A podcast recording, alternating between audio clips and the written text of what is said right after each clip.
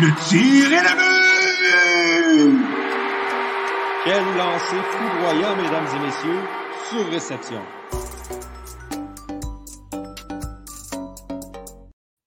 Mesdames, Messieurs, bonjour. Bienvenue à ce nouvel épisode de Surréception. C'est le balado 100% hockey du Club École. Cette semaine, c'est l'épisode 59. On approche à nouveau d'un chiffron. Euh, ce sera bientôt le, ce, ce fameux 60e épisode, épisode 59 donc dédié euh, au meilleur défenseur de la Ligue nationale. Je parle bien sûr de Roman Yossi qui arbore le numéro 59. Euh, je fais la blague parce que je sais qui est là en attente euh, cette semaine et il doit rire beaucoup et doit me trouver vraiment fatigant. C'est Doualé Ibrahim, donc vous l'avez vu, Doualé qui est avec nous cette semaine et Victor Desilets. On salue là, Antonin et Jérémy qui ne peuvent pas être avec nous cette semaine pour des, raisons personnelles. On, on sait qu'ils sont avec nous en pensée, bien sûr. Euh, messieurs, bonsoir, comment ça va? Ça va bien, toi, Johan?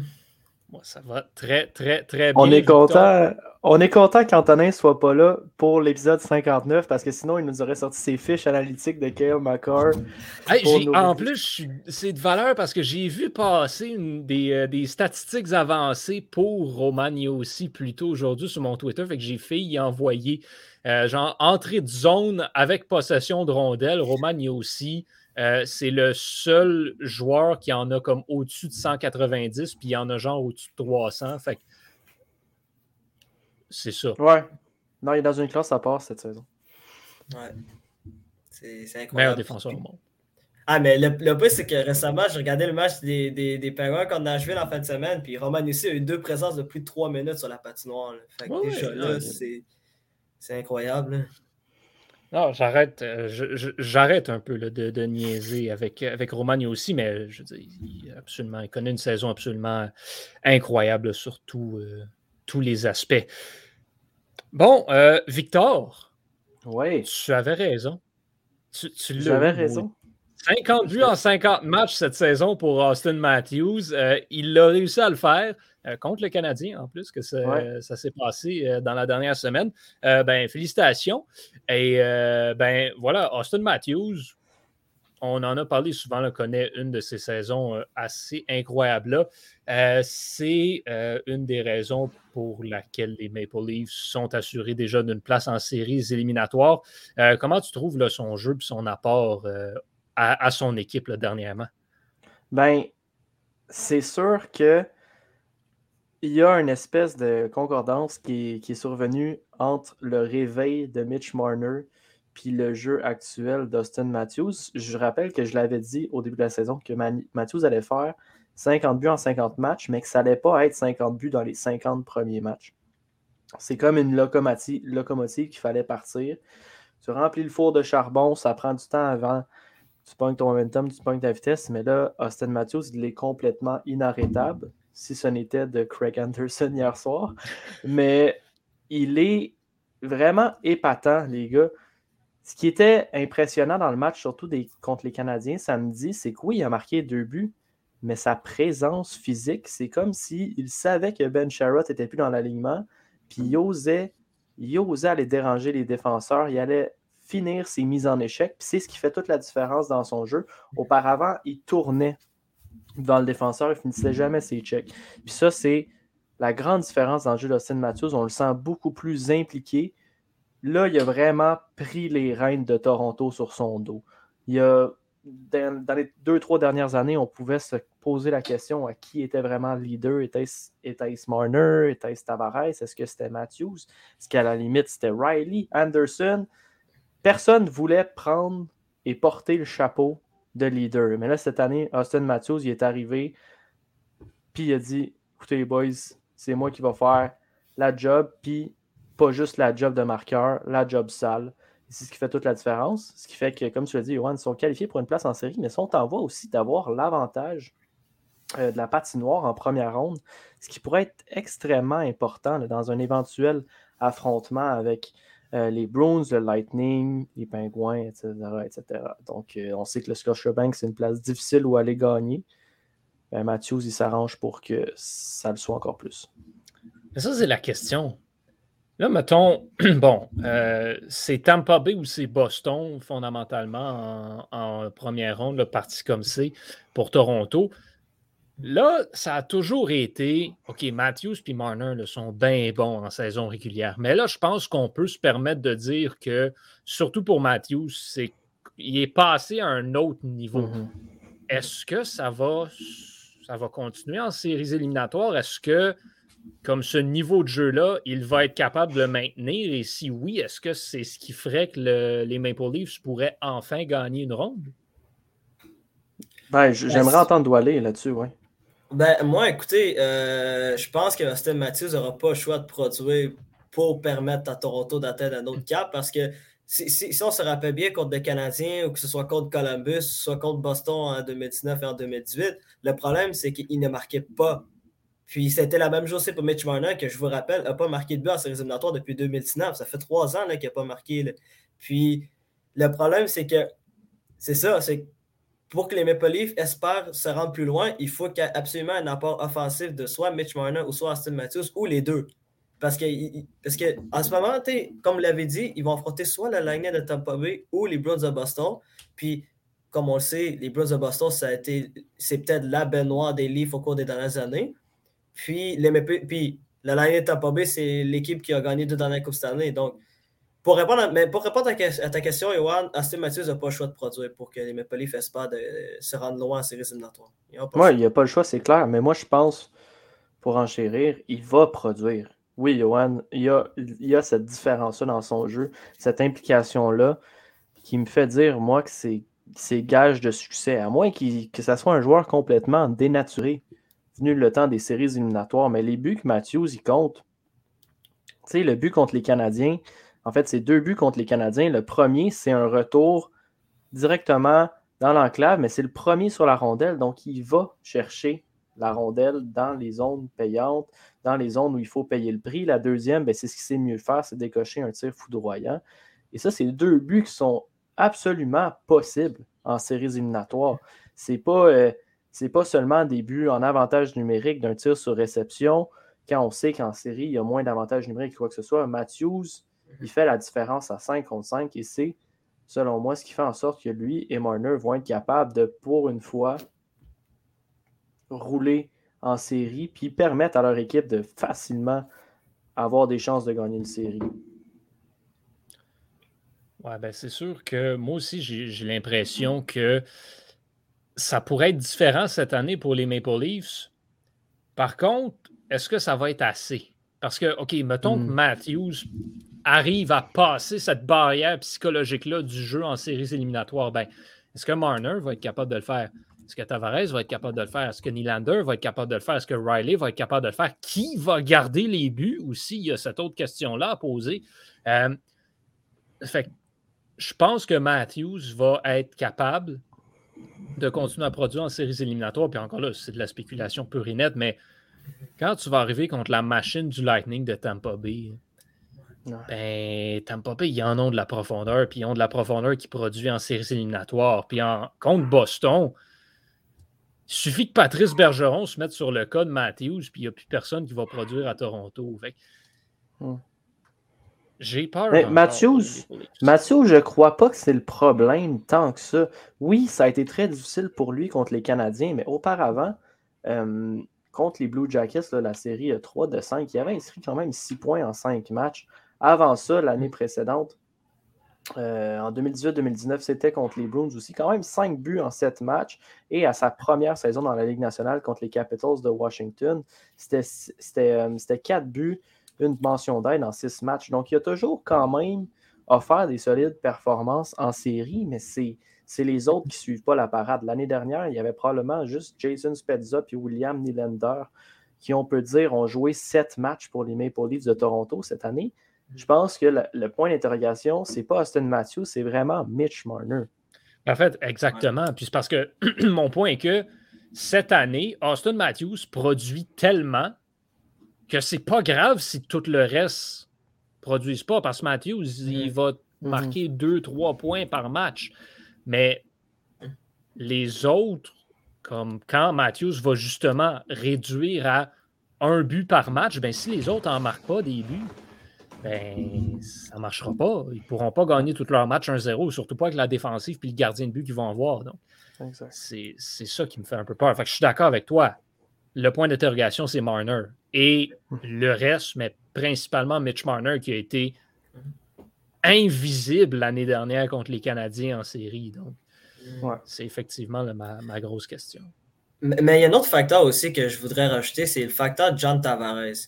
John Tavares aussi, il n'a pas le choix de, produire. Puis, avec le contrat qu'il a, il est arrivé, euh, je crois que c'est la saison 2018-19, je crois que c'était la première saison à Toronto, puis avec son gros contrat de 11 millions, euh, qui a été nommé capitaine de la franchise chez lui, puis qu'il y avait toute cette pression-là, ben, lui aussi doit euh, livrer la marchandise. On sait que c'est l'équipe à Steve Matthews maintenant, mais c'est quand même lui le capitaine, c'est quand même lui le leader, puis il faut qu'il prouve lui ça en séries éliminatoires parce que, je vous le rappelle, John Tavares a juste gagné une ronde de séries éliminatoires dans sa carrière, puis c'était en 2016 contre les Panthers. Non, c'était contre.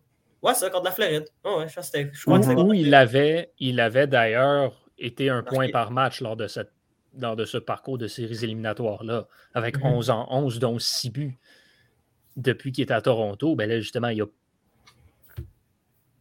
pas tant eu l'occasion de faire plus. Mm-hmm. C'est clair. Puis en même temps, je me dis. Puis, aussi, euh, au niveau de gardien de but, aussi, ça aussi, ça reste un point d'interrogation. Est-ce qu'on est, qu'on a confiance à Jack Campbell? Je ne sais pas. C'est vraiment ça la question. Mais l'année passée, il me semble que dans mes souvenirs, contre des, des Canadiens, il n'était pas si mauvais que ça. C'était vraiment le, fait que Mathieu et Marner ont été invisibles durant cette série-là et qui ont été muselés par, le jeu extraordinaire des, joueurs du Canadien.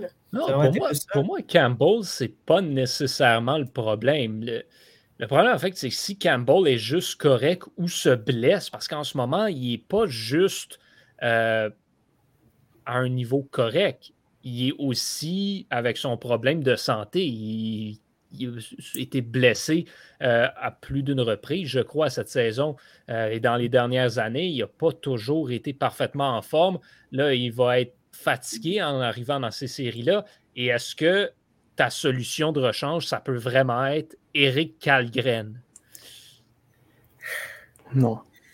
C'est justement ça. Fait mettons que la pression va être grosse sur les épaules de Campbell parce qu'il n'y a pas de plan B à Toronto. Ceci dit, si ton plan A est solide, c'est correct. Mais si tu affrontes Tampa B, ben c'est André Vasilevski de l'autre côté. Fait Campbell est mieux d'être solide parce que des matchs qui vont se finir 1-0, ça se peut qu'il y en ait quelques-uns. Puis tu veux que ce soit de ton bord à toi.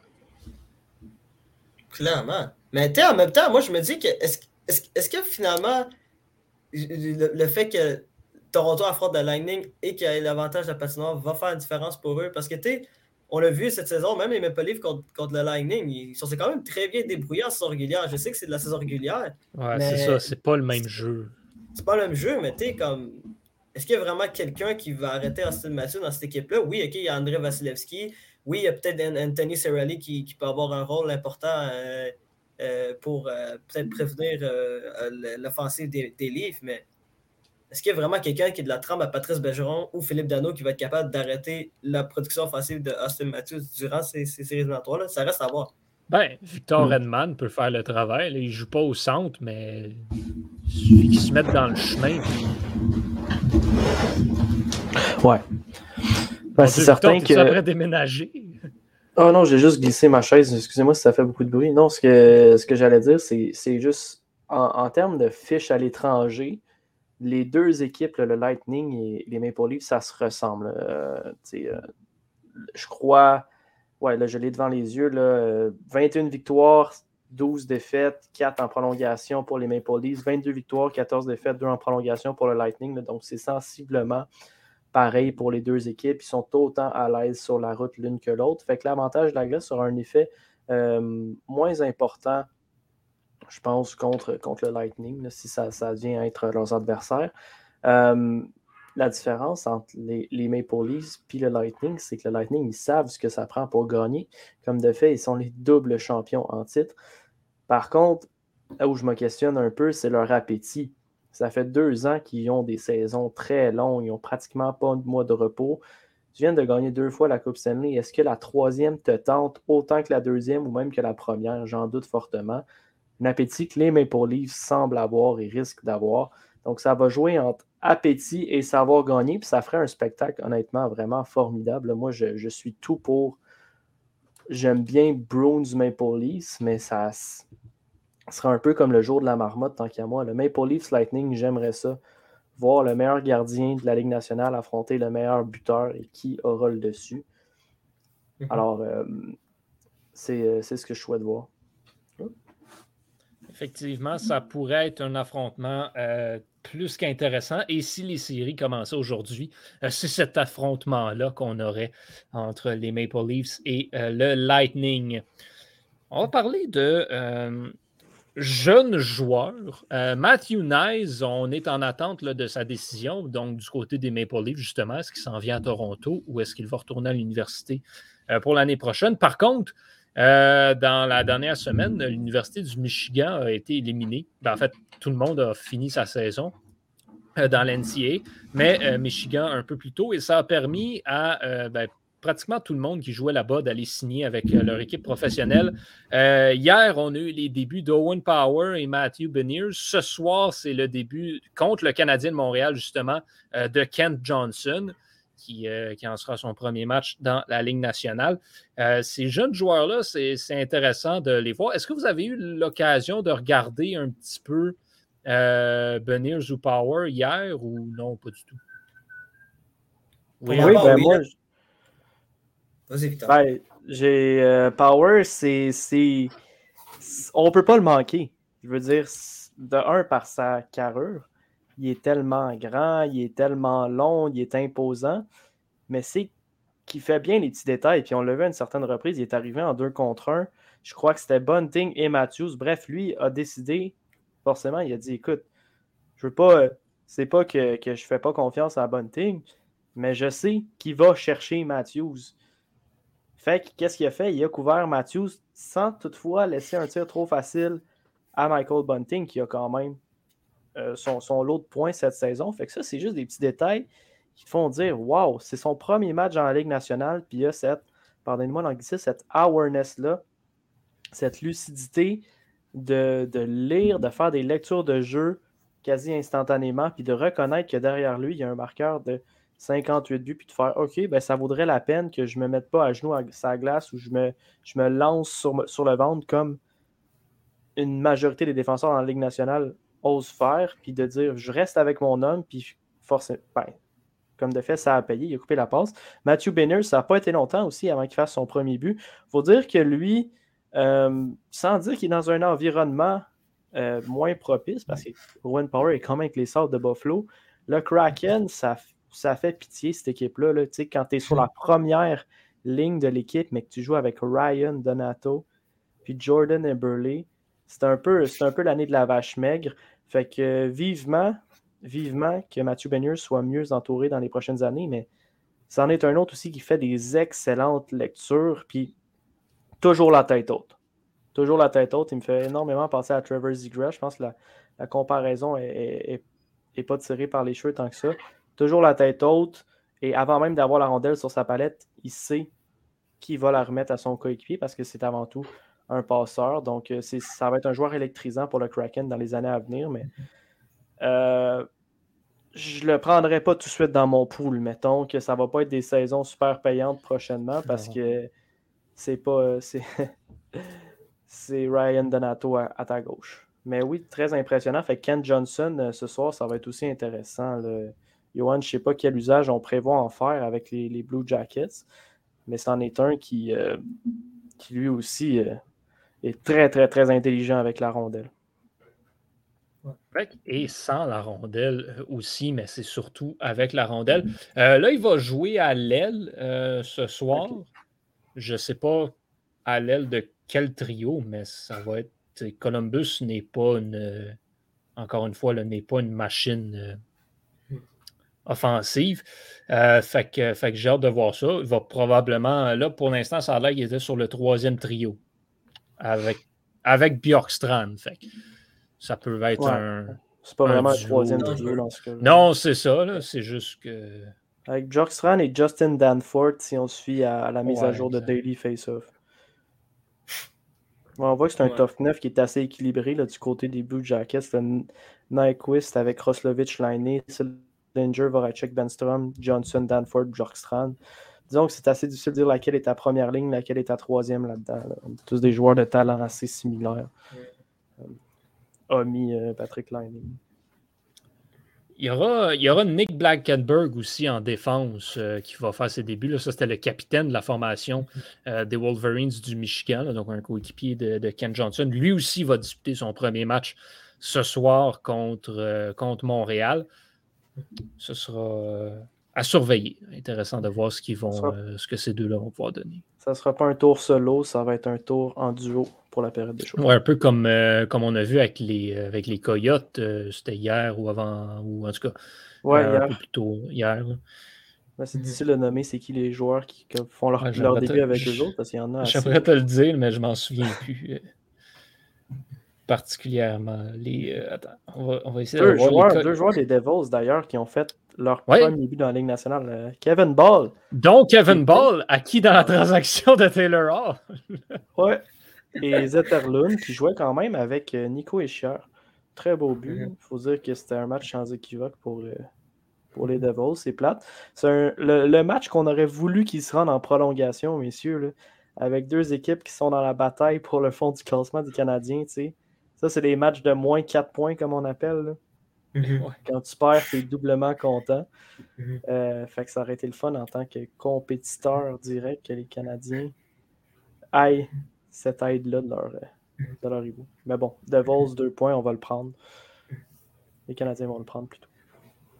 Ouais, mais moi, si je, si je peux rajouter quelque chose euh, à propos de, de, de Owen Power, c'est que pour vrai, ce gars-là, calme comme Girard m'a vu pour son premier match, c'est, c'est, il avait l'air détendu, il prenait les bonnes décisions, il a quand même une bonne première passe. était des fois, je l'ai vu une séquence qui il a quand même intercepté une passe puis il a essayé de se projeter à l'attaque et tout. C'est comme. Tu, vois rarement ça pour un défenseur de 18-19 ans, avoir autant d'aisance puis autant de, de, de disons-le, de, ben, de, de, de- c'est ça, d'aisance, là, disons. Là. C'est- J'ai pas d'autres mots qui me viennent en tête pour décrire ça, mais comme. Il, il, il pourrait, comme, Victor l'a dit, c'est difficile de, le manquer à One Power. Puis en plus, comme il jouait quand même dans un, dans un premier. Dans un, il y avait quand même un premier vrai test contre euh, les Maple Leafs hier. Puis il jouait contre Austin Matthews, puis contre toute cette équipe-là, qui est quand même une des, une des bonnes équipes dans l'incident d'hockey. Puis je trouve que comme premier match, c'est vraiment, vraiment bien débrouillé. Puis l'avenir est vraiment prometteur du côté de Buffalo. Là. Si tu vois, il y a lui, il y a Dallin, il y a, il y a Krebs, il y a Alex Stock aussi. Ça, c'en est un autre qu'on a- que- qu'on en parle très peu, mais je ne sais pas comment ça se fait que Vegas sont passés à l'échanger. là. C'est. Ben, Comme- fallait qu'il liquide des Ouais. contrats. D'ailleurs, Mark Stone est revenu au jeu pour Vegas euh, cette semaine là aussi. Donc, euh, eux, euh, bon, on profite un petit peu là, de justement. Fallait, s'il n'avait pas échangé Alex Stock, il n'y a pas de place pour Mark Stone. Ça a été plus difficile pour lui, par contre, euh, Mark Stone, hier, dans son retour au jeu. Là, était Ouais, un petit ben, peu une saison globalement difficile là, pour Mark Stone. Même avant qu'il se blesse, c'était pas la Mhm. saison du siècle pour lui. Non, en effet. Mais à part- je dirais pour Vegas en général aussi, c'est pas la, la saison de rêve, là, disons-le. là. Ouais. Vegas, Faut dire que la suite des choses, la suite des choses va être intéressante, les gars, parce qu'on a, si on regarde le portrait des séries éliminatoires dans l'Ouest, c'est à peu près six équipes qui se battent pour trois postes, puis qui sont séparées, là, toutes six par six points. Là, c'est sûr qu'il y, a des- il y a des équipes qui ont un, un- un léger avantage, dont les Kings, les Knights et puis les, les Canucks, parce qu'eux peuvent aussi aller chercher euh, la troisième place dans la division Pacifique, alors que, disons, des équipes comme euh, les, les Prédateurs ou les Stars et les Jets, ils- eux autres, c'est pas mal juste la, la- la quatrième, le quatrième as là, qui, qui est Ouais. possible pour eux parce que les Jets, euh, pardon, les Blues, le Wild ont un trop bon coussin. Mhm. Mais hier, c'était tout un match entre les Golden Knights puis les Canucks, 5 à 4 en, en- en- prolongation. Je ne sais pas si vous avez pu jeter un coup d'œil à ça. Vous dire qu'il y avait quand même 14 matchs dans la Ligue nationale hier. Ouais, c'était une grosse soirée hier, puis l'avant-veille, il y avait un seul match au programme. Ouais. Ce, genre de calendrier qu'on aime tant. Puis ce soir, Mhm. 3. Jeudi, 12. Vendredi, 2. Fait que, euh, on saute du coq à l'âne. là. Le, le calendrier COVID. Le calendrier match repris par le COVID.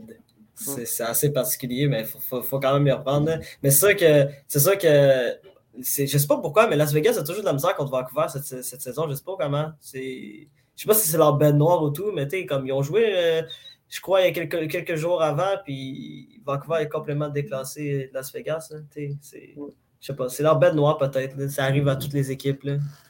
Ben, je sais pas si ça vous tente, mais on pourrait se prêter au, au jeu des prédictions. là. On ne sait pas la suite des choses, euh, qu'est-ce qui nous réserve. Mais quelles équipes voyez-vous faire les séries dans l'Ouest si on, on considère, disons, que l'Avalanche, les Flames, le Wild, les Blues, euh, c'est pas mal tous assurés. Mais Edmonton sont seulement deux points devant les Kings. Fait qu'on ne sait jamais, mais Mhm. qui, qui voyez-vous faire les séries? Ça, c'est une bonne question. Doualé, tu veux-tu te, tu veux te proposer? Parce que, ben, c'est justement, Oui. les, je pense que les trois dans la centrale, c'est fait. Les Flames, c'est fait. Euh, Écoute, Moi, tu- Je, je- je- je- vais me lancer. Je vais me lancer. Moi, je pense que Vegas va réussir faire les séries quand même, puis que Dallas va se faire éliminer parce que Dallas perd des matchs importants, man, à des mauvais moments. En de semaine, ils ont perdu contre New Jersey alors qu'ils devaient gagner à domicile. Puis, ils ont, cette fameuse fâcheuse tendance d'échapper des points là où ils ne devraient pas l'échapper. Tu comprends? Fait que moi, j'ai vraiment l'impression que. Je pense que, je pense que le, le portrait est presque fait. Peut-être dans, dans ma tête, comme le portrait va rester le même, sauf que je vois, je vois Las Vegas devancer Dallas à la fin. C'est tout. C'est à peu près ça. Le reste, c'est une question de, de classement là, au final. là. moi, je, je regarde là, le calendrier du reste de la ça. saison pour les autres équipes et une équipe qui m'inquiète, c'est Nashville. Nashville a une fin de saison très, très, très, très chargée. Euh, Mhm. Ça joue contre les Oilers, les Blues, les Flames, le Lightning, le Wild, les Flames encore et l'Avalanche avant de finir contre les Coyotes. Ça, c'est pratiquement toutes des équipes qui sont en avant d'eux. là. Il y, a, il y a un break contre les Blackhawks en quelque part là-dedans. C'est tout. Ça fait que Nashville va devoir trimer dur comparativement à, par exemple, Dallas qui va affronter le Kraken, les Coyotes, les Ducks, euh, les Sharks. Ça va être beaucoup plus facile. Fait que, honnêtement, même si j'aimerais beaucoup voir Nashville en séries éliminatoires parce que je pense qu'ils ont de quoi offrir, je ne serais pas surpris que Dallas dépasse euh, Nashville et vienne ravir cette, euh, cette quatrième position euh, dans la centrale que je verrais donner accès à une, place en séries éliminatoires et éventuellement, je crois aussi, un peu pour les mêmes raisons que les, les Golden Knights qui vont jouer contre les Devils, les Sharks, les Blackhawks, euh, notamment. euh, je crois que les Golden Knights vont peut-être trouver une façon de euh, dépasser Nashville par un petit point. Je crois que malheureusement pour Vancouver et Winnipeg, c'est terminé, ils ne reviendront pas dans le portrait. Puis je ne vois pas les Oilers et les Kings non plus glisser au classement. Moi, je pense que ce sera Flames, Oilers, Kings, Golden Knights, Avalanche Wild, Blues, Stars et Nashville va manquer les séries par un point, comme le Canadien il y a, il y a deux ans. là. Je, je vois Mm. vraiment ça. euh, C'est la situation que je vois un peu. Moi, j'ai, j'ai le goût de me tenter d'une prédiction un peu audacieuse, mais ça a été payant en début de saison. Je vois, je vois, les, je vois les Canucks se frayer un chemin jusqu'en séries éliminatoires et je m'explique. Je regarde, Johan, moi aussi, je me prêter à l'exercice de regarder le calendrier. Et les Canucks, dans les matchs qui leur restent, 8, soit dit en passant, ils en ont quand même un contre les Coyotes, un contre le Kraken et un contre les Sénateurs. Fait que ça, je pense que c'est réalistiquement possible de dire qu'ils vont aller chercher un 5 points sur 6. Autrement, les Canucks vont affronter les Kings, les Flames et les Oilers. Donc, trois de leurs adversaires directs. Fait que ça, c'est des matchs de 4 points. Il suffit que tu présentes un- une fiche de 2 victoires, une défaite, ou même de 3 victoires, 0 défaite. ça change totalement l'allure des séries. Moi, les Golden Knights, j'en suis un peu moins convaincu personnellement. M'entendez-vous? Ah oui. Oh, on t'entend très bien. M'entendez-vous? Ok, ouais. Parce qu'il y a comme mon série qui a pop-up sur mon écran. Fait que j'étais comme, ben là, j'espère que ça ne me coupera pas le son. Euh, si t'en dis, j'ai rien à te demander, série. Et les Golden Knights, c'est. euh, ils n'en ont pas, eux autres, vraiment, de break, comment dire, de- d'équipe, de matchs bonbons à ce qui reste. Mark Stone, on l'a Mm. dit, la difficulté à retrouver son rythme. On dirait que plus souvent qu'autrement, les Golden Knights tirent de la patte dans leur match pour les avoir vus jouer euh, hier contre les, Canucks. Ça a tout pris. Ça a pris un but à, à 40 secondes de la fin, euh, un effort surhumain de, chez Theodore en troisième période pour permettre à son équipe de l'emporter, mais il n'y a personne qui, se lève et qui veut faire la différence dans cette équipe-là, alors que chez les Canucks, le réveil d'Elias Peterson est brutal, puis est secondé par le toujours aussi excellent travail de JT Miller. Quinn Hughes fait mieux, et Thatcher Demko, c'est des performances élites dans le filet. Et Euh, Bo Horvat connaît toute une saison. Là. Premier, euh, premier Ouais. joueur de, de 30 buts euh, à Vancouver depuis un certain temps aussi. Fait que c'est. euh, lui aussi, il en connaît une popée. Vancouver, ça. vraiment, totalement, oui, ils ont une bonne saison, effectivement. Ben, Mhm. c'est- ils sont un peu. euh, là, ils, ils- ils doivent combler le retard du début de la saison, mais c'est Ben. une des équipes les plus hautes dans la Ligue nationale, les gars. Euh, si on regarde leur fiche pardon, dans leurs 10 derniers matchs, c'est 6 victoires, 2 défaites, 2 en temps euh, supplémentaire, sont notamment sur une, une séquence de 4 victoires. Donc, moi, je les exclurais pas, pas aussi vite, considérant là, ce que je vous ai dit, tous les, les- les matchs qui restent à venir contre Mhm. des adversaires directs et aussi dans l'eau, il y a les Stars de Dallas qui sont tous euh, tout juste devant eux au classement. Donc, ça pourrait, eux autres vont pouvoir brasser les cartes assez, euh, assez solidement. Puis, je m'attends à ce qu'ils le fassent. Puis, je suis confiant qu'ils le fassent. Je, je dirais pas non, parce qu'on se souvient tous que j'ai dit euh, que les Canucks allaient remporter la Coupe Stanley d'ici l'année prochaine, il y a de cela quatre ans. Euh, fait que, fait que ça, je commence à manquer de temps un petit peu. Euh, Mhm. Mais ceci dit, j'ai peur qu'il manque de temps. Justement, tu parles de ce retard-là qui a été pris en début de saison. Les Mhm. Canucks sont quand même à six points d'une place en séries éliminatoires en ce moment. Ça, c'est trois victoires et tout le monde a le même nombre de matchs joués. Ça, ça veut dire qu'il faut au moins que Vancouver gagne quatre matchs de plus que toutes les autres équipes en avant d'elle euh, pour, euh, au cours des dix derniers matchs de la saison, même huit dans leur cas. Euh, ça, ça veut dire que Vancouver doit avoir une fiche de à peu près 5 et 3 à ces huit derniers matchs pour espérer faire les séries éliminatoires. J'y crois juste malheureusement pas. Je pense qu'ils vont vraiment manquer de temps. Même s'ils ont un horaire facile, ça arrive d'en échapper un match euh, ou deux de temps en temps. Euh, fait que je crois que c'est pas nécessairement farfelu, mais si ça arrive, ça va prendre un alignement des Mhm. astres assez intéressant. Non, ce serait tout un spectacle. Ça serait tout un revirement de situation. C'est pour ça que je dis que c'était audacieux. Mais c'est. euh, je, je me permets d'y croire. Et ce serait possiblement un affrontement contre les Flames de Calgary aussi, euh, donc en, euh, en première ronde, ce qui serait un match-up intéressant pour euh, les fans de hockey canadiens. Mhm. Ah oui. Euh, Doualé, je veux te parler des Penguins de Pittsburgh un petit peu, euh, plus précisément de Evgeny Malkin. Euh, sa suspension de quatre matchs pour son double échec euh, à Mark Bowitzki des euh, Mhm. Prédateurs de Nashville. Euh, Mhm. Qu'en penses-tu? Est-ce que c'était justifié? Mhm. Pas assez? Euh, trop? Ça- quelle opinion sur, sur ce geste? Bon, écoutez, euh, comme vous le savez, je suis passé des Penguins de Pittsburgh, donc je regarde tous les matchs des, des, Penguins. Puis, euh, quand j'avais vu cette, cette séquence-là d'Evgeny Malkin, parce que je l'ai vu en direct en ce moment, c'était à la fin de deuxième période, euh, puis c'était 1-1, puis les Penguins étaient, les Penguins étaient frustrés, Crosby, Malkin, Genzol, toute la gang était frustrée. Puis, quand j'ai vu Evgeny Malkin donner non seulement le premier coup de bâton sur le bâton à, à Marc, à puis qu'en plus, il met le, le cross-check directement sur le visage, puis qu'il commence à saigner, je me suis dit, OK, Austin Matthews a presque fait le même geste et a obtenu deux matchs. Et Evgeny Malkin, en plus, c'est récidiviste. Fait que pour moi, je savais à ce moment-là, je me suis dit, c'est clair qu'Evgeny Malkin va se suspendre au minimum trois matchs.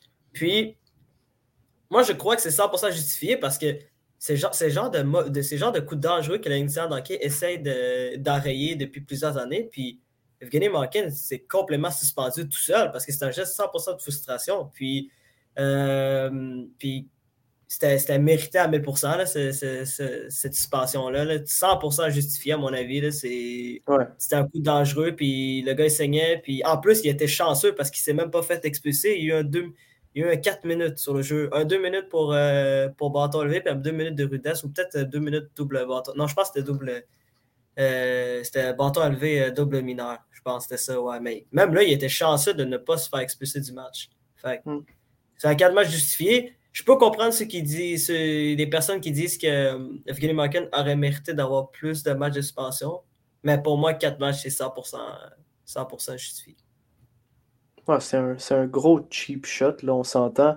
Euh, je pense qu'on est tous d'accord ici qu'on condamne la violence dans le hockey.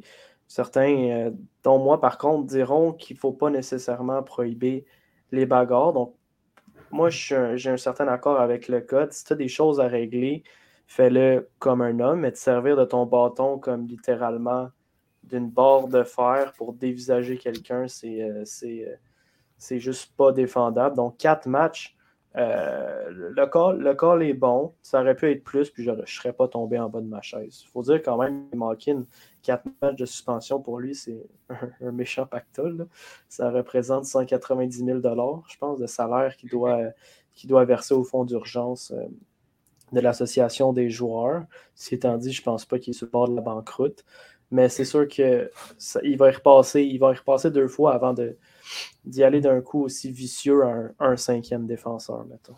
Oh, clairement, puis cette suspension-là d'Evgeny Malkin fait mal aux Penguins de Pittsburgh parce qu'en ce moment, les Penguins euh, descendent de plus en plus au classement. Puis en, ce moment, là, si je regarde le classement au niveau de, de l'association de l'Est, ils ont trois points de plus que Washington. Washington ont deux matchs en main.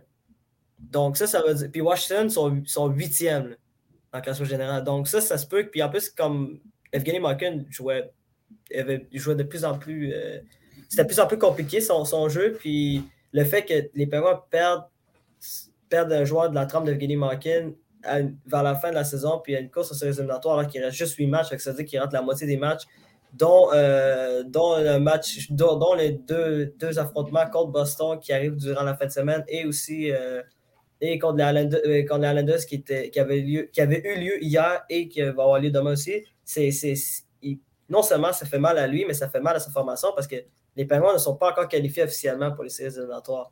Puis, en ce moment, s'ils continuent à jouer sur la même séquence. Hmm? Ouais, vas-y, vas-y. Mais moi, j'avais dit, s'ils continuent ces séquences-là, ils vont se retrouver à, possiblement affronter les, les Panthers à faire dans la première ronde. Puis, à mon avis, c'est pas eux qui affrontent les Rangers de New York. Ceci dit, bon, il n'y a personne qui se raconte d'histoire. Les huit mm-hmm. équipes de, qui mm-hmm. feront les séries dans l'Est, on les connaît déjà. Euh, par contre, effectivement, le Washington, qui était comme clairement huitième, est revenu un peu dans le portrait dernièrement. Euh, Washington, qui est sur une séquence de quatre victoires euh, en ce moment, et Pittsburgh qui glisse un petit peu. Euh, en effet, ça se peut euh, qu'on soit un petit peu mécontent dans la chambre des pingouins de Pittsburgh. Euh, et, ça pourrait être les Capitals qui en profitent justement pour, au lieu d'avoir affronté les Panthers, se retrouver contre les Rangers de New York, ce qui devrait faire leur affaire. J'ai l'impression. Et ce serait Pittsburgh qui se retrouverait à aller affronter les Panthers. donc, c'est sûr que c'est une suspension qui arrive à un très mauvais moment. Mhm. Euh, hier, les Highlanders, contre les Highlanders, hier, les Pingouins ont bénéficié d'un avantage numérique en prolongation. En plus de se rendre en tir de barrage, peux-tu dire qu'il l'aurait pris, Evgeny Malkin, à ce mhm. moment-là? Il est, maître dans l'or dans, les deux, dans les deux situations. tu vois, c'est une suspension qui coûte mhm. directement des points à, ses coéquipiers. Oui, clairement. Mais les Pingouins hier, en plus, contre les Highlanders hier, ça, c'était encore pas. Non seulement joué un mauvais match, mais il perdait 4 à 3 en troisième période, puis Anthony Beauvillier a copé des pénalités pour avoir fait trébucher Capaden, mais Capaden, c'est même pas Anthony Beauvillier qui l'a fait trébucher, c'est la rondelle qui l'a fait trébucher. Il a pilé sur la rondelle, il a un avantage numérique, les Pères ont créé l'égalité, puis ils ont un avantage numérique en prolongation, puis les tirs au but, puis même là, ben, ils ont quand même trouvé une façon de perdre le match alors qu'ils étaient avantagés peut-être par, par la chance. Peut-être. Je veux, euh, je veux parler d'autre chose maintenant. Euh, je veux qu'on en parle la semaine dernière. On a manqué de temps. Euh, quand on regarde statistiquement, on est loin de la saison où Jamie Benn avait gagné le Hart Ross en étant presque pas un point par match. Il y a trois joueurs déjà qui ont atteint le plateau des 50 buts. Ovechkin devrait les rejoindre d'ici la fin de la saison. Il est à 46 en ce moment. Et au niveau des points, on a déjà quatre joueurs avec 100 points. Matthews est à 99, il va les rejoindre. Kachuk est à 92, devrait les rejoindre. Kaprizov 91, Marner 90, Panarin 88, Yosi 87. Ça, c'est tous des joueurs qui sont produisent un rythme de 100 points sur la saison. On pourrait avoir là, euh, un bon 10 joueurs cette saison avec 100 points. Qu'est-ce qui se passe? Comme qu'est-ce qui explique cette éclosion offensive à travers la Ligue nationale? Ben, c'est la saison de l'ère moderne de la Ligue nationale avec le plus de buts marqués. Puis je pense qu'on voit finalement le fruit de ce que euh, Gary Bettman souhaitait faire il y a ça quelques années, c'est-à-dire améliorer le spectacle. Selon lui, ça passait euh, directement par un plus grand nombre de buts dans, les matchs. Donc, il y avait plusieurs, euh, plusieurs changements au règlement, notamment via l'équipement des gardiens, la prolongation à 3 contre 3 et, plein de choses dans le genre. Donc, c'est cette année, je pense que c'est la première école, puis je pense pas qu'on est en voie euh, d'une diminution dans la Ligue nationale parce que on parle de tous les joueurs qui marquent autant de points, mais on parle aussi de Shesterkin qui connaît une saison pratiquement record dans les filets.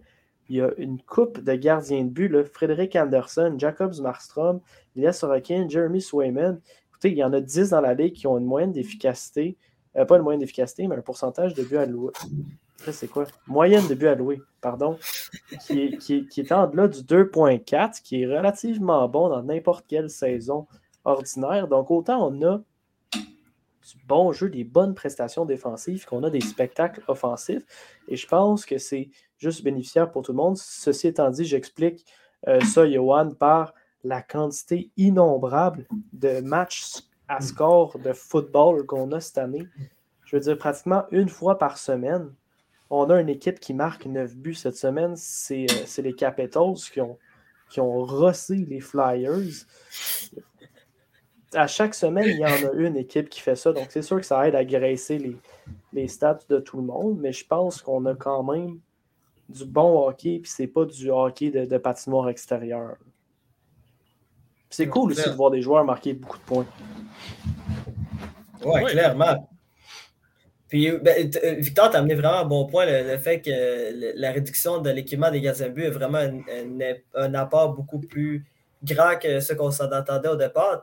Il euh, faut se rappeler, comme Johan, tu l'avais mentionné, là, les, 2014-2015, euh, dans ces environs-là, début des années 2010, les commençaient de moins en moins de marqueurs de, 100 points, là, puis de 50 buts tu avais un marqueur de 50 buts qui était Ovechkin. Des fois, tu avais un qui, qui, arrivait à se faufiler, Steve Stamkos ou euh, Evgeny Malkin il y a une saison, ou même Corey Perry en 2011 aussi. Puis, tu avais un marqueur de 100 points, des fois deux. Puis, le fait qu'il a réduit, euh, réduit l'équipement des gardiens de but, que le 3 contre 3, puis aussi qu'il soit un peu plus sévère euh, au niveau des pénalités, puis qu'il y ait plus d'avantages numériques, ça vient juste complètement aider les, les, attaquants à marquer plus de buts. Puis en même temps, euh, les gardiens de but non plus ne sont pas, ne sont, ne sont pas moins bons. Là.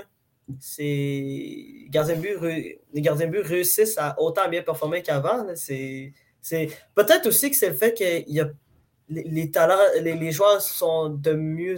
Ben, en fait, comment je peux dire? Que les joueurs sont de plus en plus talentueux et qui sont de plus en plus habiles. ça fait en sorte que il y a une production de la sorte. Ben, je pense qu'il y a ça aussi. on parle de tous ces joueurs-là qui ont, qui ont beaucoup de points au début. Ce sont pratiquement tous des joueurs de talent très dynamiques, très bons patineurs. Là. Bon, à quelques exceptions près, mais tu sais, McDavid, Huberdo, Gaudreau, euh, bon, euh, Matthew Kachuk est peut-être le joueur le moins euh, explosif, je dirais, dans cette liste-là. Parce que sinon, effectivement, Kaprizov, Marner, et euh, toute cette gang-là, ce sont des joueurs, justement, comme tu disais, Victor, de cette nouvelle Ligue nationale, un petit peu. C'est effectivement, quand tu regardes euh, l'âge moyen de ces gars-là, il n'y a pas de joueur de 30 ans dans le. Bon, il y a Roman aussi qui est un petit peu plus vieux dans, ces joueurs qui mènent la Ligue nationale, mais dans le top 15, il y a Roman aussi, Alex Ovechkin qui sont un peu plus vieux et JT Miller. Mais le reste. Aussi. Ouais, Kadri qui est 15e, effectivement, mais Kadri, je pense qu'on peut tous s'entendre pour dire que c'est une anomalie dans le système cette année. Fait que je le compte plus ou moins, mais le reste, ce sont des joueurs qui, depuis plusieurs années, là, commencent à enchaîner les bonnes saisons. Donc, après ça, vous allez me dire, il est rentré dans la Ligue l'année dernière. Oui, mais quand même. Euh, et c'est justement, ce sont des joueurs qui changent un petit peu la façon dont euh, le jeu est disputé, le jeu est joué ça s'explique totalement aussi, cette abondance de talent qui arrive. Puis Victor le dit, ça ne va pas aller en, descendant. On regarde les joueurs qui s'en viennent dans les prochains repêchages. Ça va être incroyable. Quand Connor Bedard va rentrer dans la Ligue nationale avec Matvey Mishkov, ils vont embarquer dans cette liste-là, eux autres aussi. Donc, mm-hmm. c'est sûr qu'on n'en a pas fini d'en voir des belles saisons comme ça. Oui, puis on, va en avoir on va en avoir à Montréal aussi. Là. Caulfield, dans cette nouvelle ère euh, de la, Ligue nationale, où est-ce que c'est talent qui prime, on le sait, c'est un joueur avec un statut assez exceptionnel. Il va le remplir, le filet, assurément. Quand tu regardes son jeu, il est dynamique, il est confiant avec la rondelle. Puis, en tant que spectateur, y a-tu un joueur à Montréal qui nous a autant allumé que lui depuis Alexis Kovalev? Non.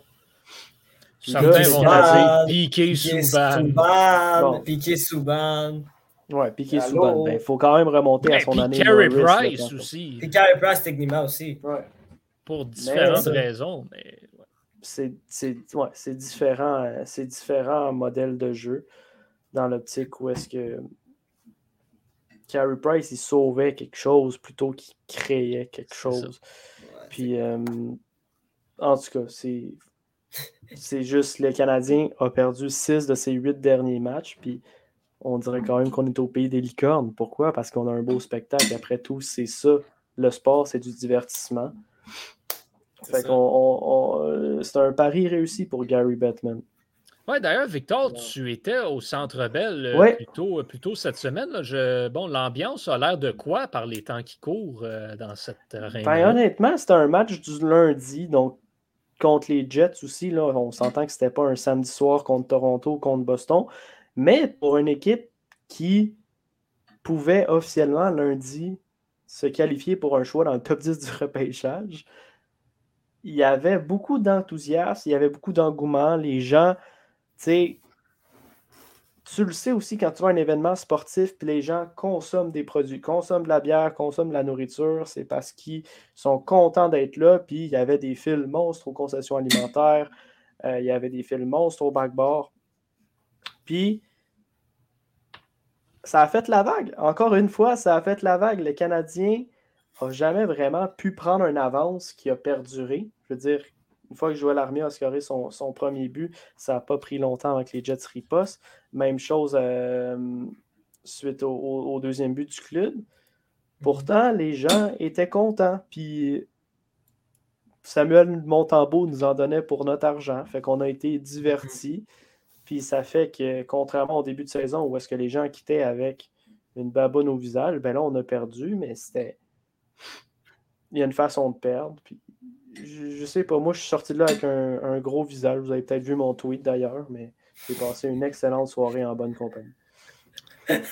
Parlons-en du Canadien, euh, justement. Martin Saint-Louis a fait une déclaration aujourd'hui comme quoi lui, il se voyait revenir fondamentalement l'année prochaine comme, euh, comme entraîneur-chef du Canadien avec ce qu'on a vu jusqu'ici. Parce que là, bon, les résultats commencent à se faire un petit peu moins présents. Euh, chez, le, chez, le, Canadien, mais quand même, il y a certains beaux points à retenir. Euh, Doualé, est-ce que toi, tu es convaincu de Martin Saint-Louis et dans ta tête, c'est lui que le Canadien doit avoir comme entraîneur-chef permanent à compter de l'année prochaine? Permanent, oui. Moi, je me dis que le Canadien Montréal l'année prochaine, puis peut-être au cours de des deux prochaines années, va être probablement aussi mauvais, ou non, un peu mieux, mais qui ça ne s'annonce pas à être une, des équipes prétendantes à aller loin à ces éliminatoires ou gagner Coupe année. Donc, moi, je pense que oui. genre, pour vrai, je vois pas le. Je me dis que si, les, si Détroit est capable d'avoir Blanchard pendant je sais pas combien d'années, mais que le Canadien ne veut pas se permettre d'avoir. Euh, d'avoir Martin Saint-Louis alors qu'on voit qu'il y a un effet euh, très positif sur de nombreux joueurs, ben, je pense que oui. Moi, je, moi, je pense que le Canadien doit, euh, doit décider de, de garder Martin Saint-Louis et de le nommer comme entraîneur permanent l'an prochain. Je ne sais pas combien, je ne sais pas pendant combien de temps, mais il doit le faire. Ben, je pense que je suis d'accord aussi que Martin Saint-Louis doit avoir le poste d'entraîneur pour l'année prochaine parce que avant de penser à gagner, il faut faire un changement de culture dans l'organisation. Puis de voir ce que Martin Saint-Louis a été capable de faire en l'espace de deux mois et demi, ça ne peut qu'être encourageant. Comme je viens de faire ma, petite éloge sur ma belle soirée de lundi, ben c'est que tout le monde autour de l'équipe, partisans comme membres des communications, comme euh, membre du staff, tout le monde a retrouvé du plaisir à faire son travail, à jouer au hockey. Puis c'est en ayant du plaisir que tu performes. Si tu n'as pas de motivation à te pointer à l'aréna, si à chaque fois que tu perds un match, ça tombe sa tête comme si c'était un, une coupe de briques, un sac de briques, ben c'est sûr que tu n'aides pas à améliorer la situation de ton équipe pour le futur. Est-ce que Martin Saint-Louis va être l'entraîneur du Canadien quand ils vont gagner une Coupe Stanley?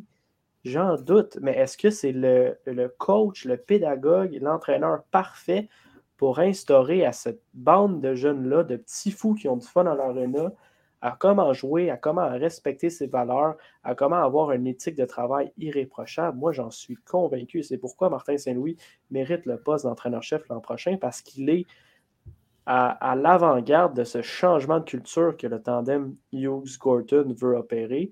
Et ça passe par lui. pour le moment, il nous, prouve qu'il y a ce qu'il faut. Moi, je, dirais aussi oui. pourquoi pas. Je ferai attention à m'engager à long terme. C'est la seule chose que je dirais. Ne Signe pas un contrat de 4 ans, là, Martin Saint-Louis, s'il vous plaît. Prenons une chance. Euh, je pense que il faut voir qu'est-ce qu'il peut donner aussi. Puis Martin Saint-Louis n'est pas l'entraîneur du siècle non plus, mais il prend des mauvaises décisions souvent, ça lui arrive, mais il va apprendre. Euh, ça, c'est sûr et certain. Euh, moi, je verrais peut-être aussi le, les entraîneurs adjoints. Est-ce qu'on veut peut-être faire un certain ménage là-dedans? Est-ce qu'on veut aller chercher quelqu'un de différent, l'encadrer avec lui? Je ne le sais pas. je ne sais pas qu'est-ce qu'on veut faire avec ça, mais je donnerais une chance au coureur. Je pense qu'il a mérité sa chance. Euh, ceci dit, je pense que le Canadien a appris pas plus tard que cette année qu'il ne faut pas se lancer aveuglément au long terme avec un entraîneur qui n'a mhm. pas d'expérience. C'est donc, je pense que évitons de reproduire l'erreur qu'on a faite avec Dominique Ducharme. Donc, un contrat de deux saisons parce que justement, dans deux saisons, c'est l'objectif pour recommencer à compétitionner peut-être. Mhm. Dans deux saisons, on réévaluera si Martin Saint-Louis est encore la bonne personne. D'ici là, je crois que c'est la meilleure option pour encadrer Suzuki, Caulfield, Harris, Romanov et compagnie. Et fondamentalement, c'est ça que tu veux pour l'instant. C'est un entraîneur qui va encadrer tes jeunes. Il mhm. fait la job.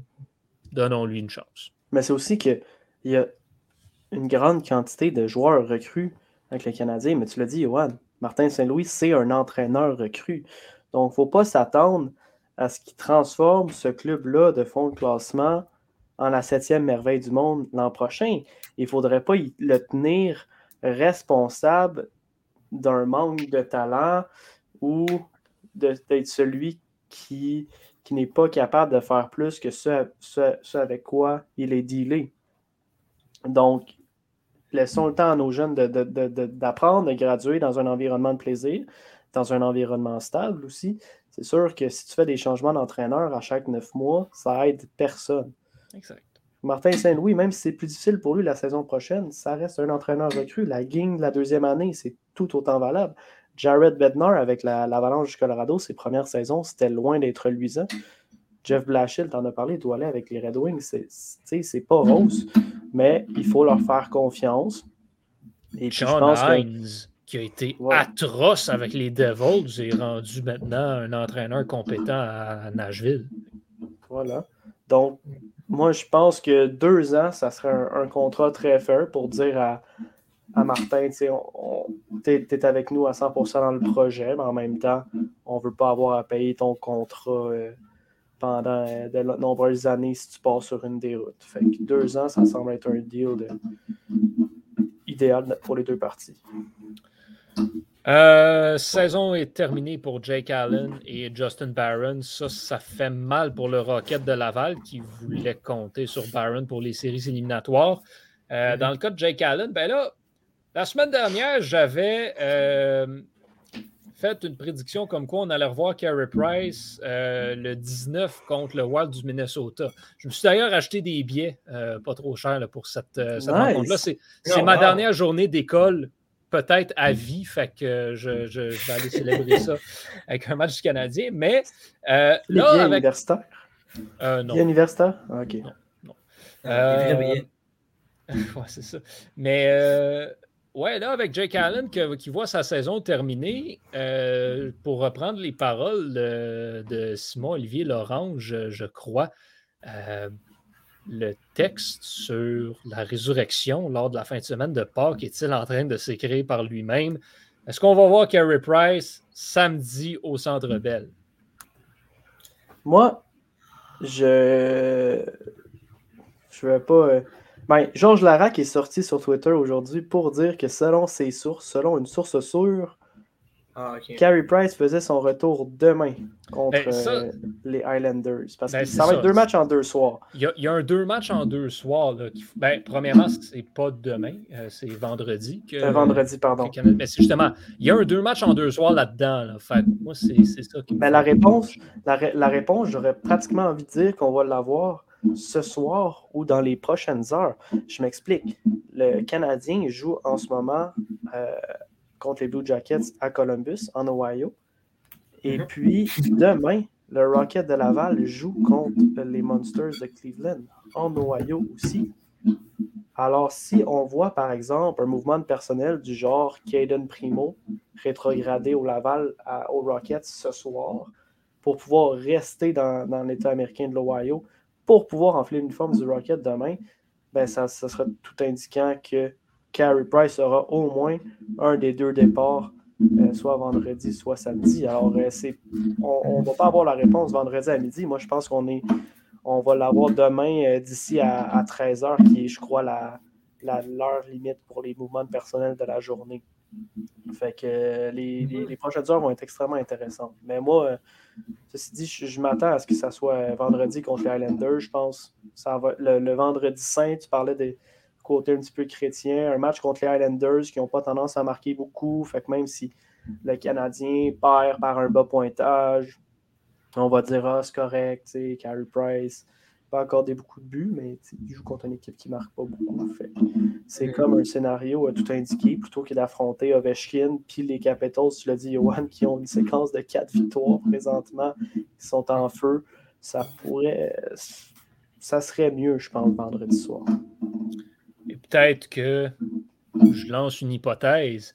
Mais peut-être que le match de samedi est déjà sold out, puis il manque peut-être 3-4 billets à vendre pour le match contre les Highlanders. Ça se vendrait assez facilement de ce côté-là aussi. Euh, bon, ceci dit, euh, on va quand même, euh, quand même me souhaiter de, de le voir mardi contre Minnesota. Ah, on te le souhaite aussi, même. le Canadien perd présentement 1-0 contre les Blue Jackets. Doit aller combien à combien ce match-là va finir? Moi, je pense que les Canadiens vont remporter 3-2 en prolongation. OK. Pourquoi pas? tu, veux que je te dise qui va marquer le gagnant? Si ça tente. Euh, je vais aller avec Nick Suzuki. On va aller avec facile. Nick Suzuki. OK, je pensais que tu voulais me dire ça parce que tu avais quelque chose de vraiment spécial à dire, genre. Ben, je voulais dire Josh Anderson, mais je n'étais pas sûr. Fait que. Je n'étais pas sûr. Fait c'est peut-être un des deux. OK, c'est bon. C'est euh, toujours des euh, très difficiles à Columbus pour, le Canadien. Moi, je ne les, vois pas, je les vois pas gagner ce soir. Euh, pas pour les débuts de Ken Johnson. je pense que les, joueurs des, Blue Jackets vont la chercher pour leur, leur petit nouveau teammate. je m'attends à peut-être un, 4 à 2 score final pour les Blue Jackets. Ah, Sais-tu, moi je dis 4 à 1 en faveur des Blue Jackets de mon côté. On est un peu sur la même longueur d'onde.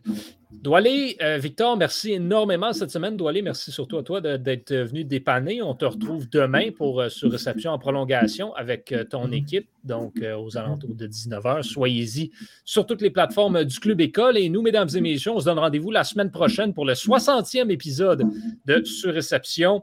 On va espérer retrouver nos collègues Antonin et Jérémy. Je ne veux pas euh, faire d'annonce officielle tout de suite, ça va venir dans, les prochains jours, euh, mais ça devrait être notre dernier à nous, euh, à ce panel semi-régulier-là de, de surréception. Euh, donc, on vous donne rendez-vous la semaine prochaine. Ne manquez pas ça. Ce sera un rendez-vous euh, très important. 60e, ça célèbre. Et euh, peut-être notre dernier à nous également. Alors, Victor, je te dis à la semaine prochaine. À vous à la maison également. Au nom de, de toute l'équipe, je suis Juan Carrière. À très bientôt, tout le monde.